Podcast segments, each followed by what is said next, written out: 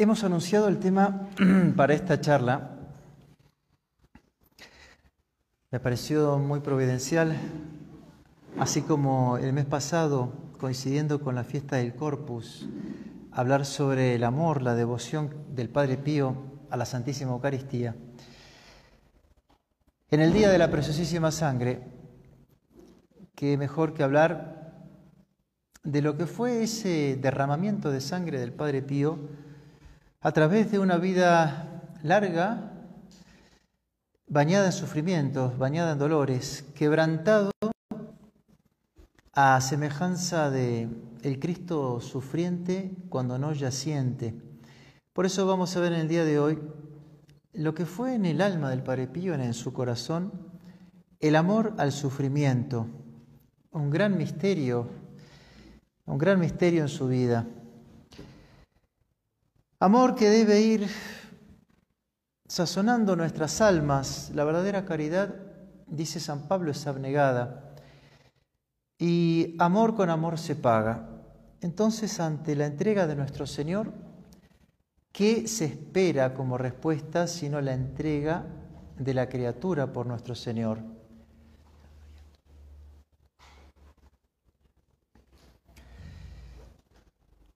Esa generosidad, entonces, esa caridad que se derrama, derrama, de la criatura hacia el Creador, en reciprocidad por el amor recibido primero. De ahí que vamos a dividir la materia de este día, por un lado, en lo que toca a nuestra psicología humana y el sufrimiento. ¿Qué es el sufrimiento y cómo lo capta nuestra naturaleza creada? En segundo lugar, vamos a ver nuestro modelo a seguir para, en tercera instancia, la respuesta que nuestro modelo está esperando de cada uno de nosotros. Una linda materia para considerar, un lindo tema para meditar.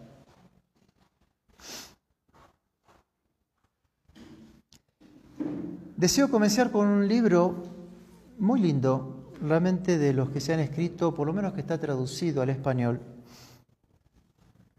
titulado En la escuela del Padre Pío de Pietralcina, de un capuchino, Melchor de Pobladura, que al considerar este aspecto en la vida del Padre Pío, va a escribir, el Padre Pío tenía ideas muy claras en orden a lo que supone el dolor en el desarrollo normal de la vida humana y respecto también a lo que implica en la vida de la gracia. No tenía un concepto estoico, ni tampoco creía que el dolor debía soportarse estoicamente. Eso sería un angelicalismo. Él sabía muy bien, y lo repetía con frecuencia, que el dolor en sí es un mal, que no es apetecible, que no es buscado, que no es conforme a la naturaleza humana, la cual instintivamente lo rechaza como contrario a su felicidad, aspirando a una aspiración suprema a lo que va a ser las criaturas inteligentes. Dios puso en nuestra naturaleza los sentidos para que conozcamos el mundo que nos rodea, pero no se quiso conformar con que conozcamos en el orden sensible, sino que tengamos una tendencia a buscar lo que nos atrae en ese orden sensible, como a rechazar lo que nos perjudica o se presenta como nocivo. Y eso es lo que se llama en psicología, eso es lo que llama Santo Tomás, los apetitos, las tendencias a buscar el bien o huir del mal. Y eso es propio de la naturaleza humana. Es propio de un velero que cuando sopla el viento, porque tiene velas, se le inflen y se deje llevar. Pero sería impropio que esas velas con el viento no se llenaran y se quedaran estáticas. La propia naturaleza de esa vela es inflarse y dejarse llevar. La propia naturaleza humana, en sus apetitos, cuando conoce algo que le gusta, quiere, busca, desea tenerlo. Y cuando con los sentidos capta algo que le es nocivo, busca y desea rechazarlo. De nosotros y así Dios nos creó. Y eso el Padre Pío lo tenía clarísimo. No era un estoico, no era un santo religioso, pero con las patitas en el cielo, las tenía puestas en la tierra. Por lo tanto, continúa el autor, el cristiano lo aceptará conscientemente al sufrimiento, no por su valor intrínseco, sino por un motivo superior, por motivos teologales y sobrenaturales. Lo buscará, lo podrá llegar a desear y lo considerará como un medio expiatorio del pecado, ya que por el pecado se introdujo en el mundo. El Padre Pío se esfuerza por hacer comprender todas estas verdades a las almas aladas. No niega de modo a priorístico cualquier reacción de los sentidos o del espíritu. No, ya lo vamos a ver. Una cruz, un sufrimiento, un dolor, un golpe, un revés. No niega el Padre que está en la naturaleza y que pueda gemir. No es algo estoico, de tal manera de gobernar el propio sentimiento para no sentir nada. Yo no tengo que sentir nada. No, no es descarnar, sino es producir las cosas que Dios ha querido colocar en nuestra naturaleza. Así pues, el Padre Pío se manifiesta, como lo vamos a ver en el día de hoy, profundamente humano y comprensivo.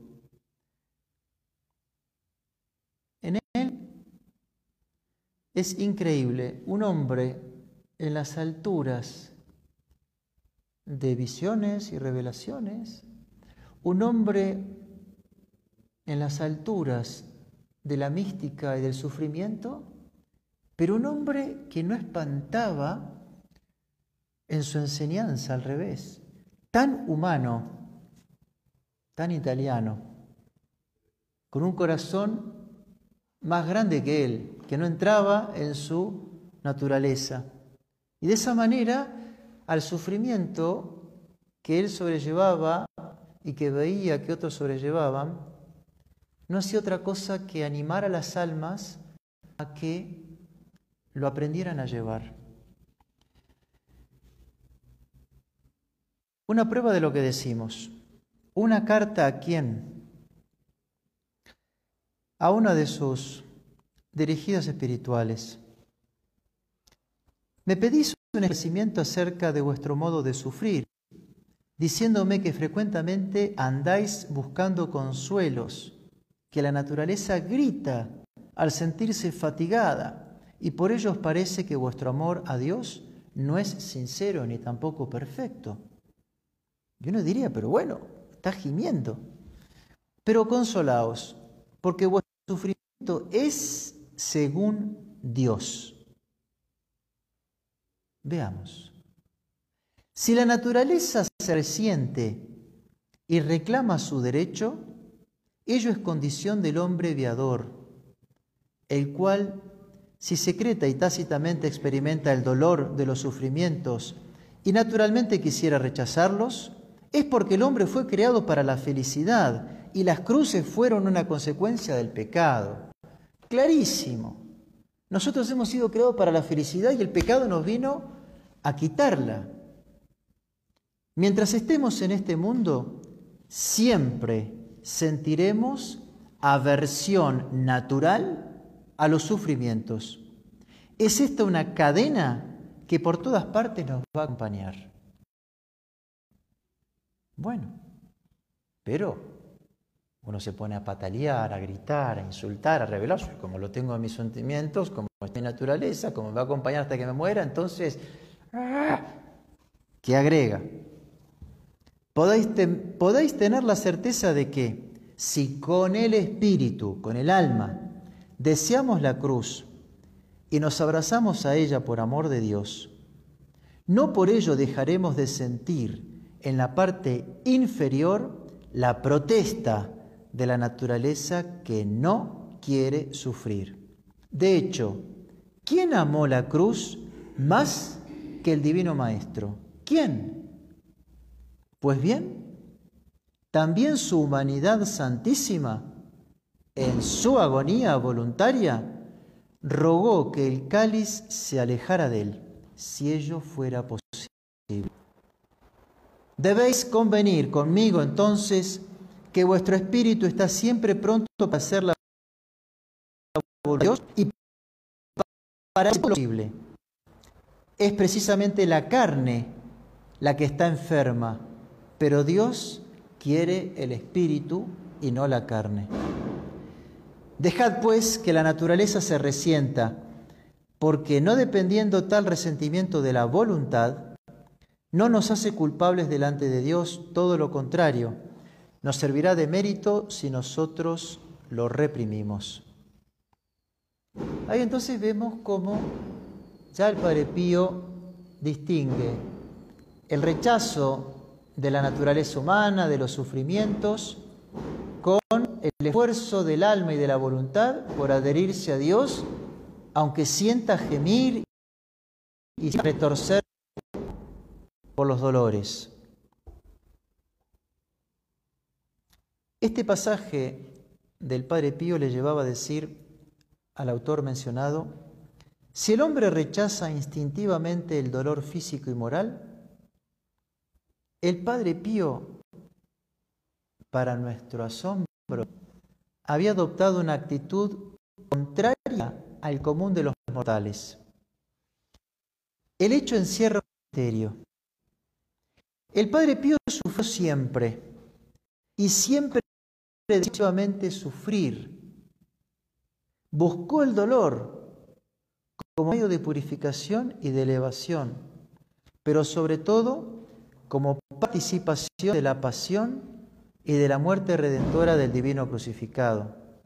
¿Qué cantidad de veces, sobre todo por los testimoniales de aquellos que lo acompañaron, por ejemplo el padre Pellegrino, que acompañó hasta la muerte, que es un cúmulo de anecdotarios del padre Pío, cuando en alguna ocasión le dijo, no puedo más, ya no puedo, no puedo sufrir más, siento morirme de dolor, pero pidiendo sufra.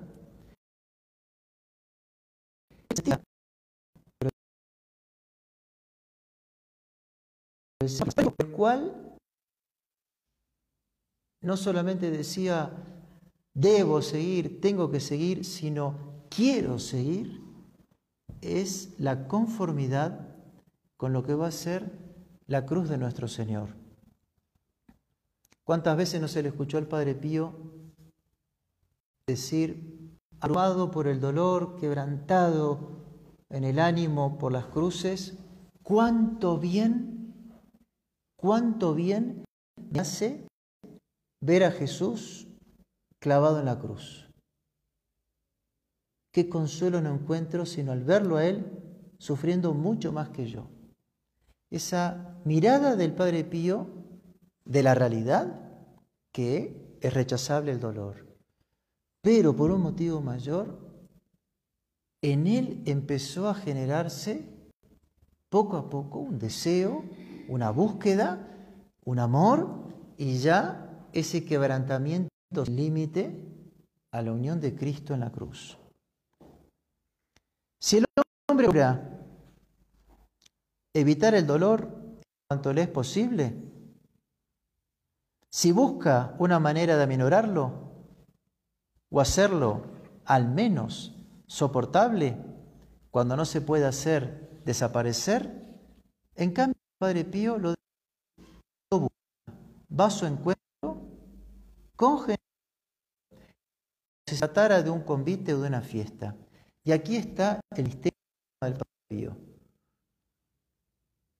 Salir al encuentro del dolor y buscarlo hasta el fin,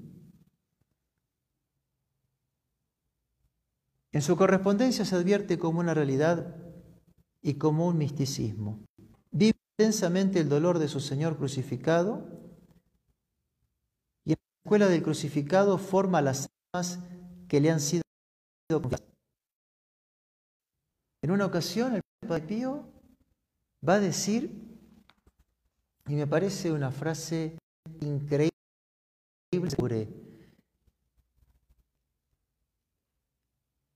el padre espiritual, el pastor, aquel que quiere enseñar lo más difícil, pero que no obstante se conforma por la debilidad humana. Y así en una ocasión va a decir, muchas almas vienen a pedirme que le ayude a llevar la cruz. Y por eso se lo definió como el sireneo, el sireneo de Cristo. Muchas almas vienen a pedirme que le ayude a llevar la cruz. Dice, bendito sea Dios, bendito sea Dios que han encontrado en alguien a quien pedirle, Padre, rece por mí, Padre, ofrezca sus sufrimientos, ofrezca sus dolores, Padre, Padre, Padre, Padre.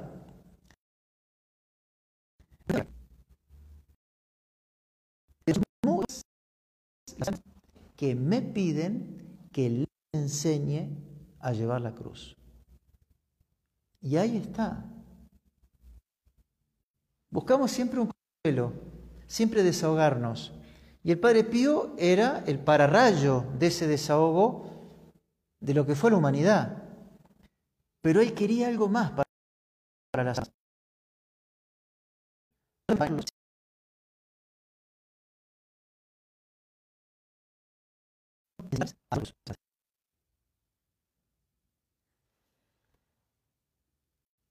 Vamos a ver a nuestro modelo en segunda instancia. Nuestro Señor sufriente.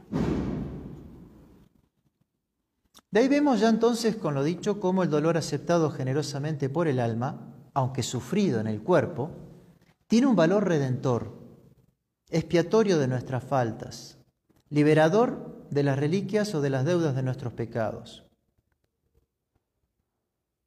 Si no sufrimos las cruces que el Señor nos pone, pues nos granjeamos dolores para la otra vida, porque en su infinita misericordia nuestro Señor prevé purificarnos en la tierra, pero si no nos dejamos purificar, Él se verá obligado en otra vida a hacerlo. En segundo lugar, cómo el dolor nos asimila con nuestro Señor sufriente, cómo nos une a su cruz, nos asocia a la obra de la redención en el Monte Calvario, nos permite imitar a nuestro modelo. El Padre Pío tiene infinidad de pensamientos. Yo me voy a limitar a poner algunos de los que me han parecido los más hermosos, pero no los únicos. Tiene, Padre Pío, frases cortas, concretas, sucintas, pero profundísimas. Así pues, escuchémoslo. El prototipo, el ejemplar en el cual es preciso mirarse y moldear nuestra vida es Jesucristo. Pero Jesús ha escogido como bandera la cruz. Ajá. En el catecismo de las primeras letras, a los niños de primera comunión. ¿Sos cristiano? Primera pregunta. Sí, soy cristiano por la gracia de Dios. ¿Qué significa ser cristiano? Cristiano es seguir a nuestro Señor Jesucristo. Muy bien. Pero ¿qué implica ser cristiano? Jesús ha escogido como bandera la cruz. Por eso quiere que todos sus discípulos sigan la cruz del Calvario, llevando la cruz para después morir en ella. Solo por este camino se llega a la salvación. Dios dispuso una cruz para nosotros y Dios quiere que en esa cruz muramos y nosotros hacemos lo imposible por escaparnos de la cruz cada vez que se presenta. Nos asusta a todos, y a mí el primero, a todos, pero a ese que seguimos se embanderó en la cruz y en ella murió. Asimismo, en otra correspondencia dice, para llegar a conseguir nuestro fin, es preciso seguir a, nuestro divino jefe que no quiso conducir el alma escogida, sino por el camino que Él escogió y siguió, es decir, por el camino de la abnegación y de la cruz. Ese es nuestro Dios, ese es nuestro modelo, ese es a quien seguimos, ese es a quien debemos pedirle la fuerza para imitar. Claro que en más de una ocasión podemos sentir el peso de la cruz, sentirnos desanimados, como aplastados, como impotentes para seguir adelante y para sobrellevar el peso de la cruz que Dios pone en nuestras espaldas. Pío era conocedor y consciente de esta debilidad porque él era el primero que la sentía y la sufría. No obstante, él la, tenía esta vista sobrenatural por la cual siempre salía adelante. Ahora vamos a escuchar unos consejos tomados de unas correspondencias a esta hija espiritual,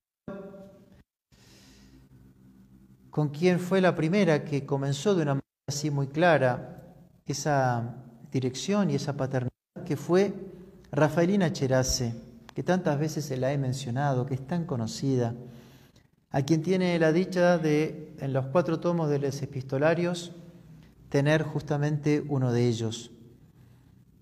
Esta condesa, recordarán, estaba enferma y fue la excusa, como uno dice, fue la excusa brillante de la providencia para sacar al Padre Pío de Pietralcina en el año 16 y que empiece ese camino que terminará en San Giovanni Rotondo. Esta condesa, muy elevada en la vida interior, el padre provincial, el padre Benedetto, se la pone como dirigida para que la ayude, estaba muy enferma también, muy probada. El desánimo siempre también estaba a flor de piel en proporción a lo que sufría. ¿Qué le escribía el padre Pío? ¿Qué le escribía a él? cómo la animaba, para que sin negar lo que estaba sufriendo y caer en un angelicalismo, le decía para que vamos. Jesús está siempre con vos, aunque te parezca que no lo sentís. Nunca está tan cercano a vos como en las luchas espirituales. Él está siempre allí, animándoos a luchar valerosamente. Está allí para parar los golpes del enemigo a fin de no, que no quedes vencida. Miren esto. Nuestro Señor está, pero aparte para parar los golpes, es decir, para parar las tentaciones y de esa manera que nuestra alma, como la de ella, no fuera vencida. Sigue peleando, sigue sufriendo en nuestras almas. Esto fue en el año 14, cuando apenas se la dieron como dirigida. Un año más tarde, seguía enferma. No digáis que estáis sola para subir el Calvario y que estáis sola para luchar y para llorar, porque con vos está Jesús, que jamás te abandonará. Y unos meses más tarde, Jesús será siempre el áncora con vos. Se puede afirmar que cuando un alma sufre con resignación, ¿qué le va a agregar? Sufre esa alma con Jesús. Más aún, es Jesús quien sufre en esa alma. Esa unión del alma con nuestro Señor y cómo es siempre nuestro Señor el que tiene la primacía aún en el dolor que podamos sufrir. Animándonos, parando los golpes de Satanás y reviviendo lo que fue su pasión. En los momentos de prueba no dejaba de recomendar que uno vacase a la oración el gran medio para entrar en contacto con Dios y de esa manera encontrar allí la fortaleza para sobrellevarla. Así pues, en su variada correspondencia vemos cómo animaba a que invocasen al Señor en el momento de la prueba, pero con calma, pero con serenidad, no como los apóstoles, Señor, sálvanos que perecemos. Y nuestro Señor le dice, hombre de poca fe. Pero uno dice, acudieron a nuestro Señor. Bendito sea, no se tiraron al agua, a Dios mundo cruel y chao, al agua. Fueron a nuestro Señor y nuestro Señor encima le dice, hombre de poca fe. Porque fueron asustadísimos, porque fueron agitadísimos, porque habían perdido la, la confianza. Era como, Señor, Señor, sálvanos, pero sálvanos y salvate porque esto nos hundimos todos. Estaban demasiado agitados. Y así somos. Y el Padre Pío lo sabía. Vaya si lo sabía. ¿Y qué hacía? Aconsejaba. Enseñaba a llevar la cruz. En las horas, escribe, de la lucha, acordémonos de Jesús, que está con nosotros, que sufre con nosotros y que sufre por nosotros. Recurramos a Él y seremos siempre confortados. Así alcanzaremos y cantaremos siempre victoria delante de Dios. Una vez más, en otra correspondencia, años después, Jesús está con nosotros, sufre con nosotros y sufre por nosotros. No soy contrario, escribe, que los sufrimientos te abstengáis de quejarte. No, pero desearía que lo hicieseis con el Señor, con un espíritu filial, como lo haría un hijo pequeño con su madre. Y con tal de que se haga amorosamente, no está mal el quejarse. Hazlo pues con amor y con resignación en los brazos de la voluntad de Dios. Y aquí vemos cómo somos. Tenemos un sufrimiento y nos quejamos. me, amparo en lo que dice el Padre Pío, me quejo. Sí, sí, pero no me quejo ni con nuestro Señor, ni dulcemente, ni con paciencia, sino que ¡ay! y pateo y, reniego y así no. Pero no está prohibido quejarnos con nuestro Señor, desahogarnos con nuestro Señor, pedir ayuda a nuestro Señor y a la Virgen. Él así lo hacía. Y estamos hablando del Padre Pío, que estuvo 50 años con las llagas de Cristo, que estuvo crucificado en el altar. Sin embargo, sabía quejarse con el Señor a semejanza de lo que hizo él con el Padre Eterno en el huerto.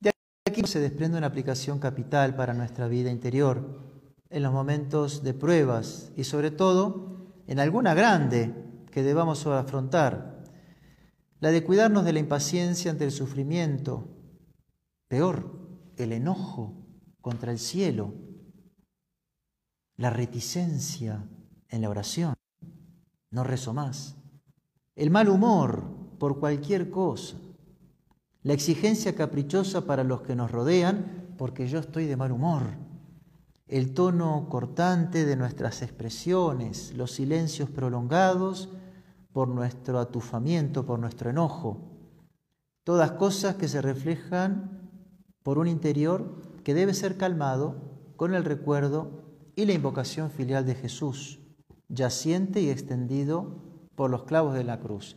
Y cuando el Padre Pío sentía este cansancio, este tedio y el fastidio, decía, cuánto me ayuda el ver a nuestro Señor clavado en la cruz. Qué alivio me da es sentirme con Él. Un desahogo. Aquí vemos entonces a este modelo, a nuestro Dios a quien seguimos. Pero amor con amor se paga. ¿Qué espera el amor sino la respuesta análoga? Y para eso, el sireneo, que a regañadientes, lo tomaron, lo agarraron y lo metieron, terminó convertido y llegado los, a las moradas eternas. Ese sireneo que tanto nos ayuda en la vida interior cuando tenemos las pruebas, ese sireneo que termina siendo el emblema de los franciscanos, esa cruz con los dos brazos, el de Cristo y el del sireneo, esa respuesta de nuestro Señor. Nuestro Señor hizo la redención, pero sin embargo nuestro Señor quiere que nosotros nos apliquemos su redención para salvarnos. Él ya pagó él ya hizo todo lo que había que hacer, pero nos dice el apóstol San Pablo que debemos completar lo que falta a la pasión de Cristo. Debemos unirnos a nuestro Señor con nuestros sufrimientos para completar, para seguir salvando almas, para unirnos a su cruz. Y el gran meollo de la cuestión, me parece a mí, el gran meollo es el problema de nuestra segmentación nosotros segmentamos nuestra vida de la de Cristo permanentemente. Y cuando uno tiene un dolor de cabeza, cuando uno tiene un dolor, una cruz, una angustia, es mi dolor, es mi problema, soy yo. Y en ese momento la criatura tiende a abstraerse, a sufrir ella y en todo caso a pedir fuerza al cielo o ofrecerlo por la salvación de las almas. Bendito sea Dios. Pero hay algo más que queda. Nuestro Señor llevó una cruz en la cual cargó con la culpa de todos nuestros pecados y por eso va a precio de sangre por nuestra redención. Nuestro Señor no se conformó con venir y reparar, sino primero asumir la culpa. Y en esa agonía del huerto de los olivos quedó aplastado, prensado, exprimido, asumiendo las culpas de nuestras faltas para expiarlas. De modo tal que Él cargó con el todo. Ahora yo estoy en el tiempo y ahora yo tengo mi cruz, bien marcada y definida. Pongámosle un dolor profundo de cabeza, una fractura de un miembro, un cáncer, una prueba que realmente me talara. Debemos recordar que este dolor que yo tengo, ya nuestro Señor por Él, ya nuestro Señor cargó por, con mis pecados y ya por mis pecados expió. Y yo estoy sufriendo ahora mis propios y personales pecados. Y tengo que expiar mis propios y personales pecados. Entonces, mi cruz, que yo la abstraigo, la segmento y hago mi cruz, acá está la cruz de Cristo y acá está mi cruz, y acá está la mi cruz de mi esposo, de mi hijo, y cada uno tiene su cruz, sí y no, porque mi cruz es una astilla de esa cruz, no es una cruz diferente. Mi cruz es una astilla tan solo de la cruz del Señor. Y lo que Él está esperando es que yo la inserte, la una a la cruz de Cristo. Porque entonces todos mis sufrimientos humanos empiezan a tener un valor redentor. Y todos mis sufrimientos humanos empiezan a tener un valor infinito. ¿Y cómo puede ser que mis sufrimientos tengan un valor infinito si soy una criatura? Sí, pero en tanto y en cuanto que está unida mi astilla a la cruz de Cristo, a la cruz de nuestro Señor, por esa cruz adquiere un valor de otra dimensión. Y así, por poco que suframos, por muy poco que suframos, pero que lo hagamos en unión a la cruz de Cristo, puede tener un valor salvífico inmenso. Y así podemos salvar almas que se condenen del infierno, para que no se condenen, salvarlas. Y así podemos expiar nuestras culpas. Y entonces encontramos por esta unión a nuestro Señor encarnar al sireneo del Viernes Santo. ¿Cuántas veces el Padre Pío nos decía y se sentía como el sireneo de nuestro Señor? Y él sabía que estaba para esa misión. Y él absorbía como Cristo las culpas y el diablo venía a la noche y lo castigaba.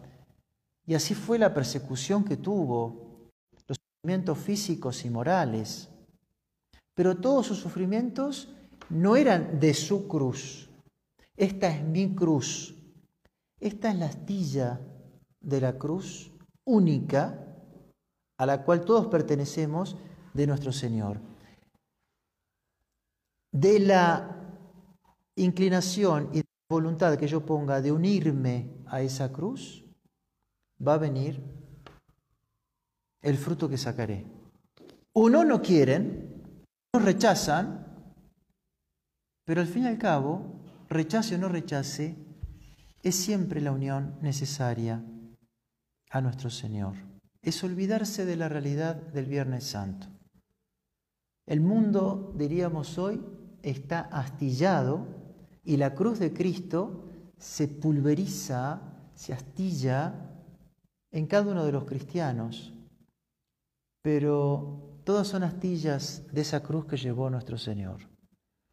De ahí el tomar conciencia y el peligro es el que nos quedamos en nuestra cruz, nos replegamos, caemos en esa introspección, en ese melancolismo, en ese abatimiento.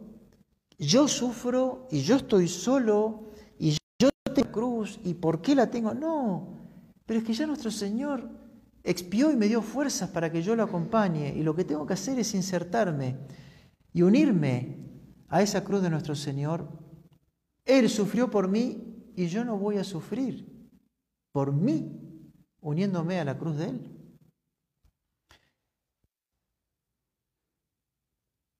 Decía Pío XI sobre la importancia, hablaba de la importancia de la unión y del valor del cuerpo místico por la comunión de los santos. El Padre Pío en una carta del 34 dice, consolémonos al vernos oprimidos por las aflicciones. Agradezcámosle a la, a la divina piedad que nos hace partícipes de la pasión y muerte del Divino Maestro.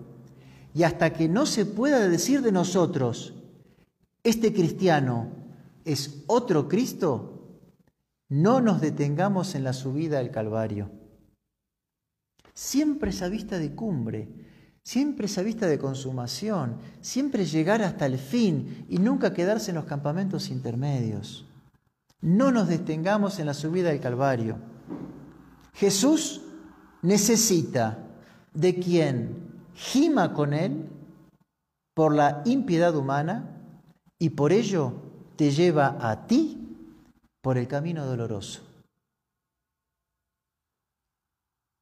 Por voluntad amorosa del Padre Celestial, tú debes, como víctima por los hermanos, completar aquello que falta a la pasión de Cristo.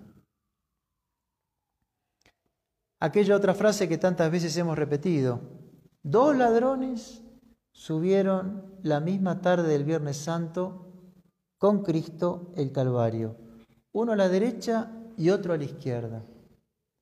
Uno se salvó y el otro se condenó. ¿Por qué?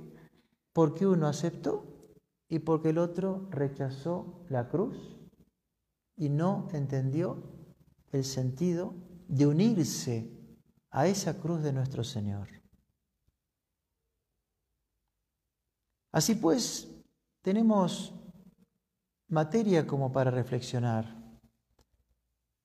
Dos años antes de su estigmatización, ya escribía, subamos, subamos al Calvario, cargados con la cruz, sin cansarnos nunca, y tengamos la seguridad de que nuestra ascensión nos conducirá a dónde, sino a la visión celestial de nuestro dulcísimo Salvador. 1916. Y un año después, no desees bajar de esa cruz. Y es lo que pasa con nosotros. Tenemos una enfermedad y ya enseguida queremos curarnos, no sea cosa qué. No desees bajar de la cruz, oh mi querida hija. Esta vida es breve. Las recompensas que nos esperan en el ejercicio de la cruz son eternas. Pues aprovechemos como para animarnos.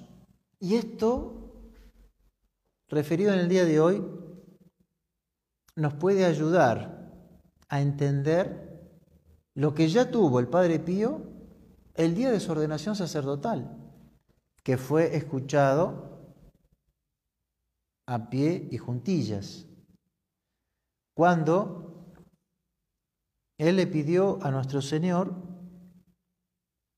ser un sacerdote santo para agradar a Dios, ser una víctima perfecta para salvar a sus hermanos. ¿Y qué es una víctima perfecta? Es vivir en un estado de inmolación continuo.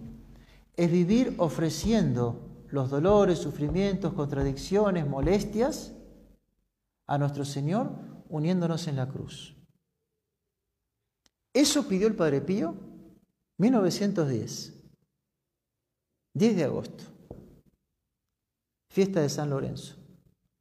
Y esto fue el distintivo del Padre Pío. Un santo sacerdote, piadoso, ejemplar, para gloria de Dios y una víctima perfecta para la salvación de las almas. Así pues nos encomendamos al Padre Pío para que no deje de interceder por nosotros, que somos tan poca cosa, que cualquier tribulación ya nos quiebra, nos espanta, para pedirle. Pedirle, por cierto, en las oraciones, por supuesto que se puede, claro, pero no solamente pidamos, Padre Pío, ayúdame, Padre Pío, que me cure, Padre Pío, Padre Pío, sí, por supuesto, pero algo más, a ver si nos animamos. Padre Pío, ayúdame y enséñame a llevar la cruz. Que no hay cosa más hermosa para un cristiano, aquello que es la voluntad de Dios, tener hasta la inteligencia y adherir.